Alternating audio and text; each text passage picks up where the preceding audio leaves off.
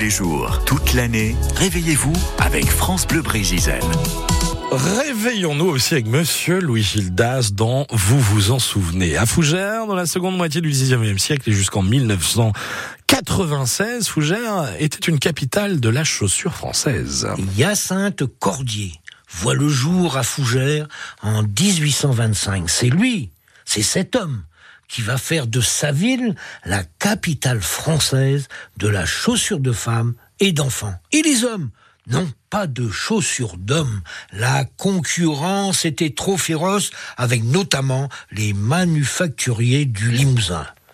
Qui était donc cet Hyacinthe Cordier? Ben, de son enfance, on ne sait rien ou pas grand-chose. Toutefois, on sait quand même qu'il part pour Paris lorsqu'il n'a que 12 ans. On sait aussi qu'à Paris, il devient monteur en bijouterie et aussi qu'en 1848, il s'embarque pour l'Amérique et que fait-il là-bas? Mystère. Mais il revient à Fougères en 1868, les poches pleines.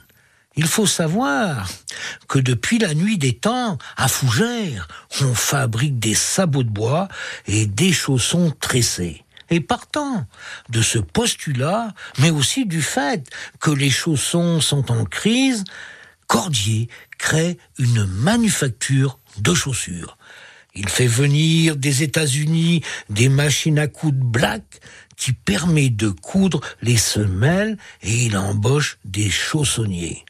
À Fougères, les ouvriers de la chaussure garderont toujours leur nom de chaussonnier. Chez Cordier, dès 1878, chaque poste de travail est mécanisé et là, pas question de rigoler. À l'époque, la ville compte 12 000 habitants, dont 5 000 travaillent dans la chaussure. À la fin du 19e, il y a 11 000 ouvriers et ouvrières travaillant pour 27 manufactures. Chez Cordier, les conditions de travail sont dures, mais les ouvriers s'organisent et créent un syndicat. En novembre 1906, une grève éclate, un conflit très dur. Les patrons ne veulent pas négocier, on ne peut plus nourrir correctement les enfants, alors on les envoie dans des familles d'accueil à Morlaix, à Rennes, à Laval. La grève durera 103 jours. Jaurès viendra soutenir les ouvriers qui obtiendront une augmentation, une petite augmentation. Mais il y aura aussi un mort. Et il y aura d'autres grèves à Fougères. Et Fougères deviendra Fougères-la-Rouge.